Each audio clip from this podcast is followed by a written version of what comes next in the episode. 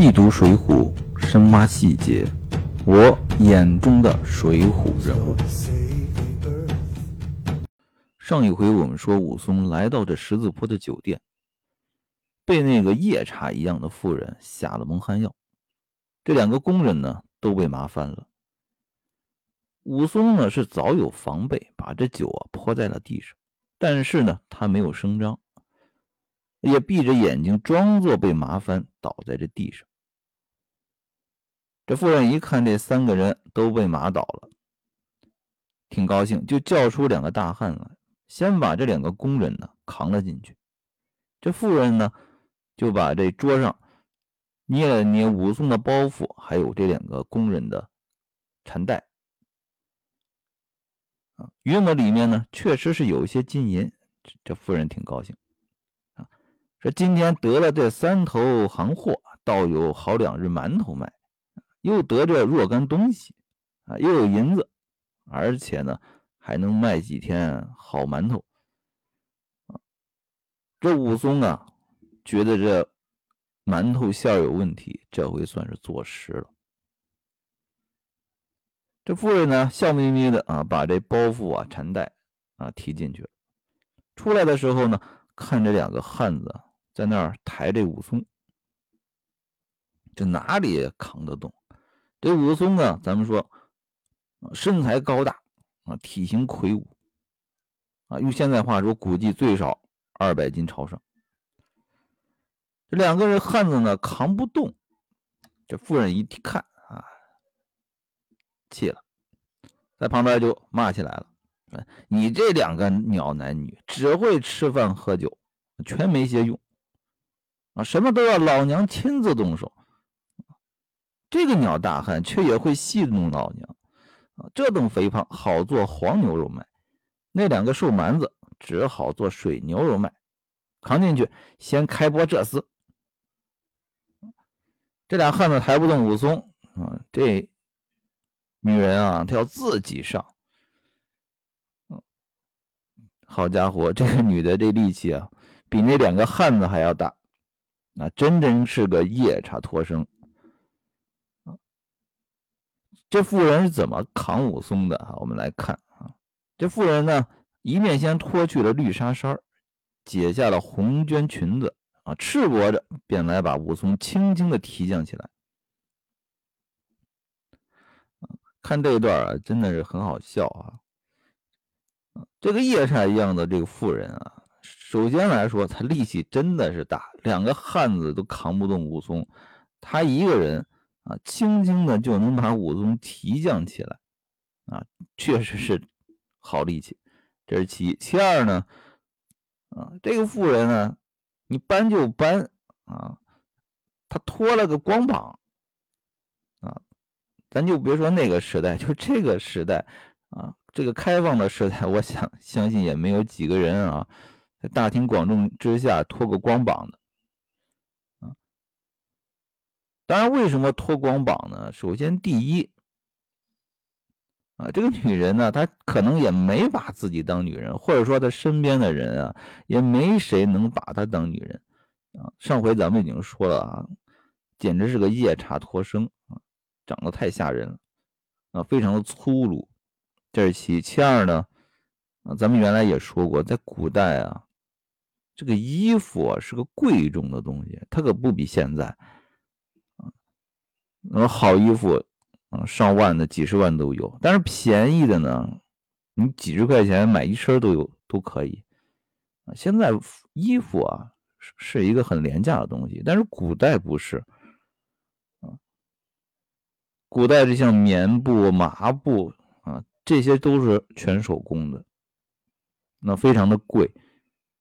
啊，那些好汉杀人啊，经常怎么样？要脱个光膀，为什么？他害怕把衣服弄弄脏了，不好洗啊。衣服又贵重，又洗又没有现在的这个洗衣粉、肥皂、洗涤剂，弄脏以后你洗不干净啊。所以说这两个原因，这妇人呢，一个是她也不忌讳，第二呢，啊，可能爱惜身上这些衣服。于是脱了个光膀啊，把这武松呢就提起来了。但是这武松可是庄云啊，就是就抱住妇人，将两只手啊啊举将拢来，当胸前搂住，却把两条腿呢往那妇人下半截这一夹啊，压在这妇人身上，大概就是用胳膊啊勒住她，然后两个腿夹住她两条腿啊，这妇人 就站不住了。妇人倒在地上，被武松压在身上啊！你想那武松二三百斤的体重啊，妇人啊挣脱不得啊，杀猪也似的叫将起来。那两个汉子呢，一看好，老板娘被制住了，急待向前，这被武松大喝一声，这惊得呆了，动都不敢动。这俩汉子也是很有眼色的。他心里还挺挺清楚啊，他知道这老板娘这个那两膀子力气有多大，两个人他都抬不动的啊，这夜叉轻轻就能把人提起来啊，他都被人制住了，我们两个上那那都是白给啊，吓得一动不敢动。这妇人被压在地上呢，只能喊什么“好汉饶我”啊，连挣扎都不敢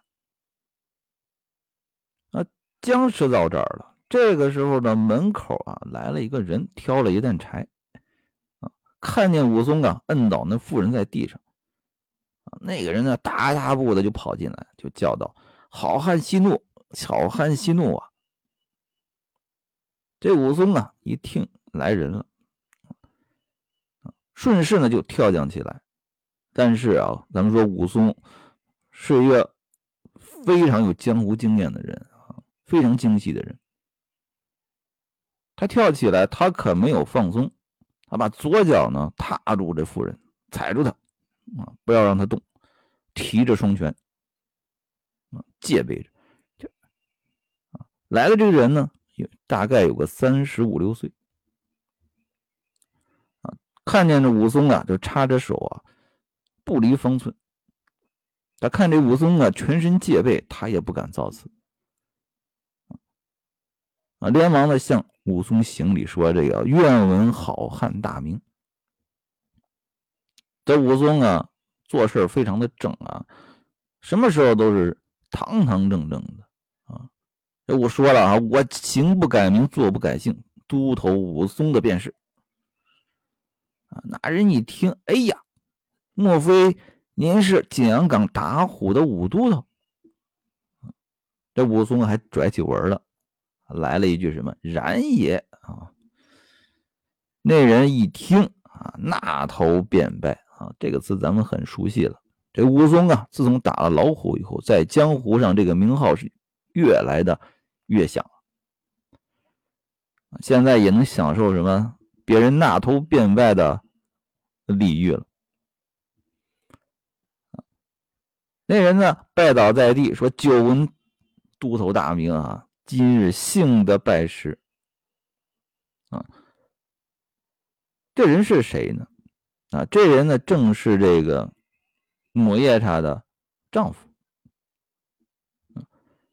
这人呢明显看起来比这个妇人啊，这脑子灵活的多啊，知道这个武松他们可是惹不起的啊。那人呢连连行礼啊，这个请武松呢。饶恕他老婆。这武松呢，看这人啊，礼数比较周全啊，于是呢，就把这武松，把这个妇人呢，就放过了。说：“我看你这夫妻两人呢，也不是等闲的人，愿求性命啊。问问你们夫妻两个到底是谁？啊，这俩人到底是谁呢？这男的啊，叫做张青。那个张青的这个经历呢，也比较坎坷。”这人呢，拉着武松啊，就给他介绍了一下自己的一个人生经历。啊，这个张青原来呢是啊，本地有个光明寺，在那儿种菜园子的。啊，大家想起来没有啊？鲁达啊，当年是在大相国寺管菜园子的。这张青呢，是在这光明寺啊种菜园子的。啊，两人还是同行。但是呢，因一时间争些小事兴起。把这光明寺的僧人呢，全都杀了，啊，放把火烧作白地，啊，刚才这张廷对武松啊礼数非常的周全，非常的谦恭，但他可不是个善茬啊！啊，他给僧人啊，书上说了一时间争些小事，不是大事，不是什么原则上的大事，只因性喜把满寺的僧人杀了。这人的心得多狠毒啊！怪不得能开这黑店不但把人杀了，一把火还把这个寺啊烧成白地，一把火斩草除根。这僧人呢，没有苦主啊！你想，僧人都是什么出家人？你整寺的人一个没留，没有苦主，也没有对头。这官府呢，也没法来问啊。这张青呢，就逃脱了这个大罪啊，但是呢，他也不敢怎么样从事正当行业了，他怕哪天出事于是呢，就在这大树坡下呢捡净啊。什么叫捡净呢？就我们现在的话说，就是拦路抢劫。这有一天呢，有一个老头啊，挑着担子呢，从这大树坡下过，这张青呢，就看见老人的年纪大。就出来呢，和他厮杀，啊，要抢人家的担子，结果斗了二十余回合，被那老人一扁担打翻了。这下是大水冲了龙王庙。原来这老头啊，年轻的时候专门是干这拦路抢劫的活的。这老头一看这张青啊，手脚比较灵活啊，一一时间呢，还起了爱财之心。啊，看自己这个晚辈哈，这行业的新人，这个是个可造之才啊。于是呢，就带着张青回去了，到了城里，又教了他很多的本事啊，把武艺又传给他，而且又把他的女儿许配给了这张青，招他做了一个上门的女婿啊。于是呢，这张青呢，和他的老婆两人就来到。这个大树坡下啊，盖了几间草房啊，卖酒为生啊。有那客商过来，有入眼的，便弄些蒙汗药啊，掺到酒里。这人呢，就切割了大块的好肉呢，切做黄牛肉卖，零碎的小肉就做馅包馒头了。小人呢，每日呢也挑些去村里卖。这张青。做的包子啊，每天还挑到村里卖啊，如此这夫妻二人在此度日。张青介绍完了啊，我就说你心寒不寒？嗯，读完这一段啊，浑身让我发冷啊，真的是感慨自己生在了好时候。咱们有一句古话叫做什么？啊，宁做太平犬。不为乱世人。你要生在那个时代，啊，你出门一趟，莫名其妙的就被人下了蒙汗药，啊，就被人活剐了，剐就剐了吧，啊，肉还被人 当成牛肉卖了，被人吃了。你说这这是什么样一种心情？嗯，当然这还算干脆，我最可怜的就是。这村里的人，他招谁惹谁了？啊，人家安分守己的一个老百姓，啊，莫名其妙的吃了这么多的人肉包子，你看张青那太坏了，把人肉呢，你做成包子，你就你就卖给客商就完了吧？你还霍霍你的邻居们，还把人肉包子卖到这个村子里，啊，当然了，嗯现在咱们说这个。吃人肉啊，那是骇人听闻的事情。但其实，在乱世的时候啊，这个吃人肉可不是什么稀罕事儿。那大家可以看一下历史啊，吃人肉贯穿了整个的时代啊。当然，我们现在是不大可能了，但是未来有没有可能呢？我觉得也不一定。我记得原来看过一个新闻嘛，一个那个飞机啊失事了，在一个雪山上啊，成人员成员呢就有一部分呢死了，一部分呢活着。在等待救援的过程当中呢，这个因为是没有水、没有粮啊，他们是怎么活下来的呢？在啊，是在这山上好像待了很长时一段时间。就救援人员把他们接下来以后呢，就发现啊，那些已经死亡的人，这个 身上有一些这个痕迹啊，这个肉被切割下来的痕迹，被啃咬的痕迹，就怀疑这些人啊，这些活下来的人，他们是怎么为生的？那就是靠吃人肉为生了，他们活下来。所以说，在一些极端的时候啊，这种事情。还是有可能发生的！但是这张青这夫妇俩可真是啊，看到这儿啊，这俩人真的让人够够的。这男的呢叫做张青，这女的呢啊叫做孙二娘啊，因为他那个长相啊，给他起了个浑号，叫做母夜叉孙二娘。这张青呢，因为是原来是种菜园子的啊，他的婚号叫做菜园子张青。这张青呢，介绍完自己的这个身世啊，啊，然后呢，就为了表白自己啊，他知道武松是个好汉，而且很堂堂正正的好汉，他也不愿意怎么降低自己的身份啊。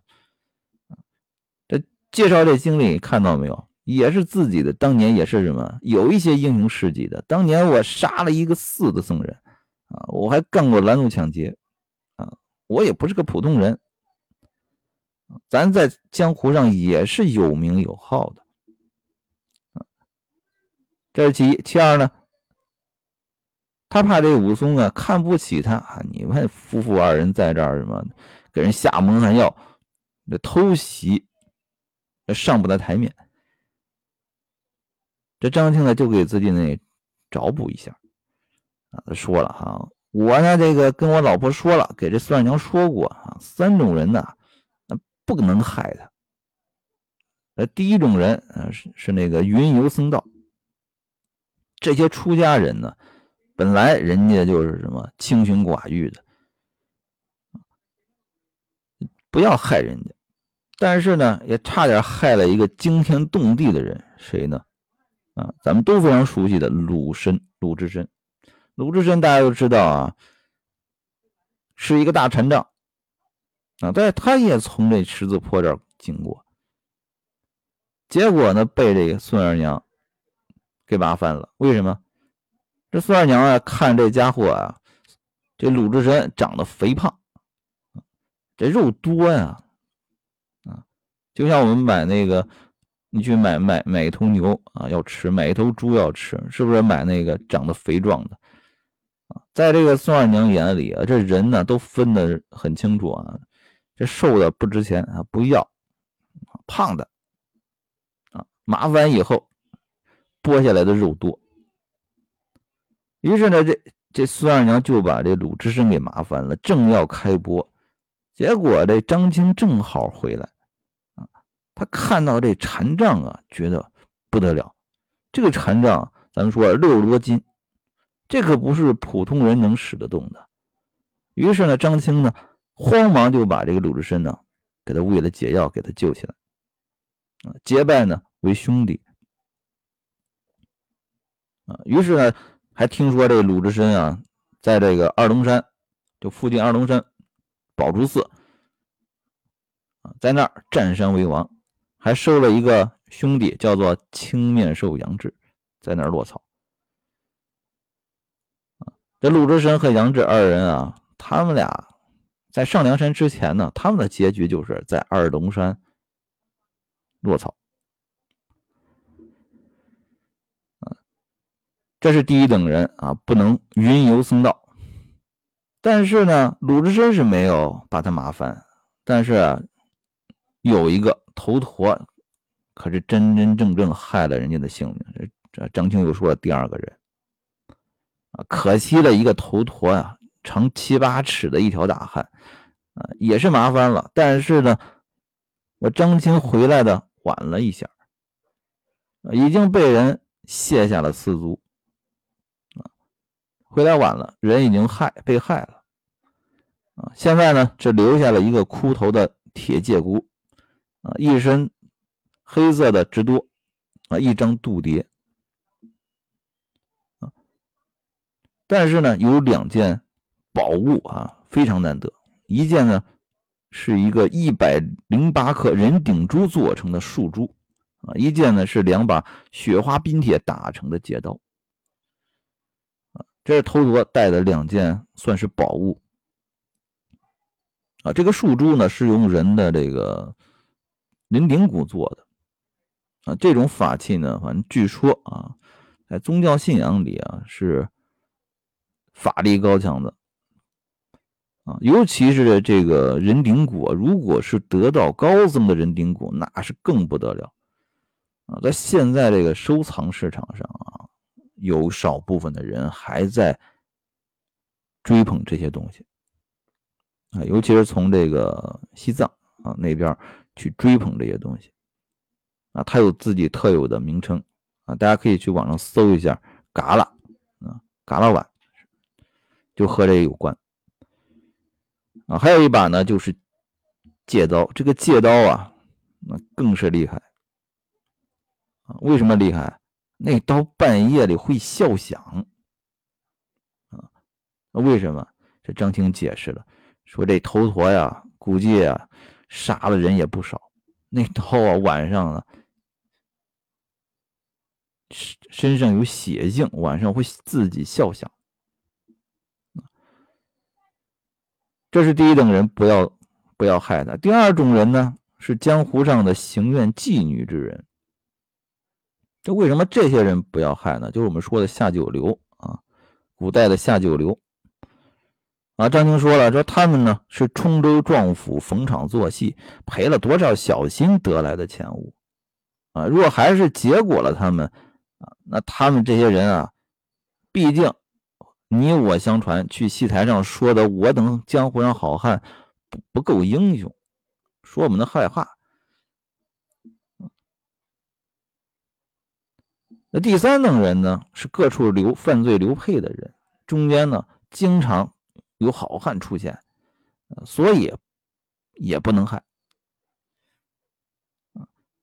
但是呢，今天这孙二娘为什么要害武松呢？武松就属于第三种啊啊。犯罪流配的人呢？这抹眼铲孙二娘就说了啊，本来呢我是不肯下手的。那一者呢，见伯伯啊包裹沉重；二则呢，就怪伯伯说起这疯话啊，因此一时起意。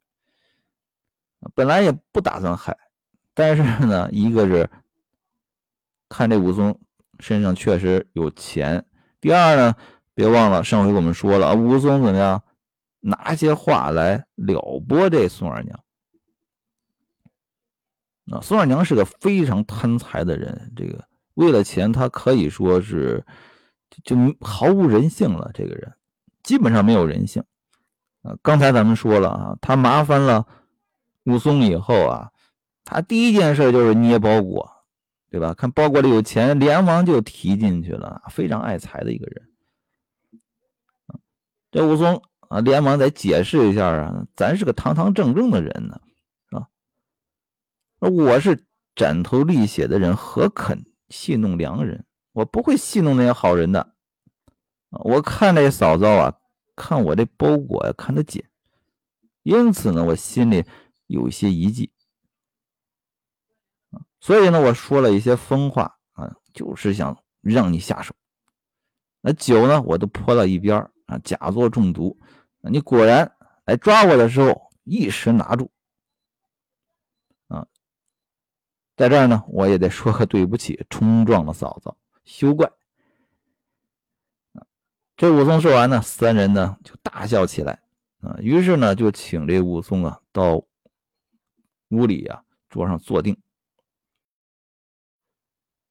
那下一步该怎么办呢？这张青呢，一看这武松啊，这是个被赐配的人呢，他就给武松出主意了，就说：“您呐，就别往那孟州去了。这次咱们一不做二不休，把这两个工人呢，给他宰了啊！你就在我这儿住一段日子啊。如如果都头啊愿意落草的话。”啊，小人给您送到这二龙山宝珠寺，就和这个鲁智深、杨志做个兄弟。这张青呢就给武松呢提供了一条路。那武松这个好汉，咱们上一回也说了，他上次杀了这个西门庆、潘金莲以后去投官，是报了什么？报了赴死的心的。他心已经凉了，但是呢，阴差阳错啊，或者说平时结的好人缘，这起作用了，没有被砍头啊，只是一个刺配。但是这个武亲武松现在呢，也没有亲人了，也无牵无挂了啊，他的心热起来了没有呢？啊，他愿不愿意接受这个刺配的惩罚呢？啊，愿不愿意去落草开辟另一个人生呢？我们下回来讲。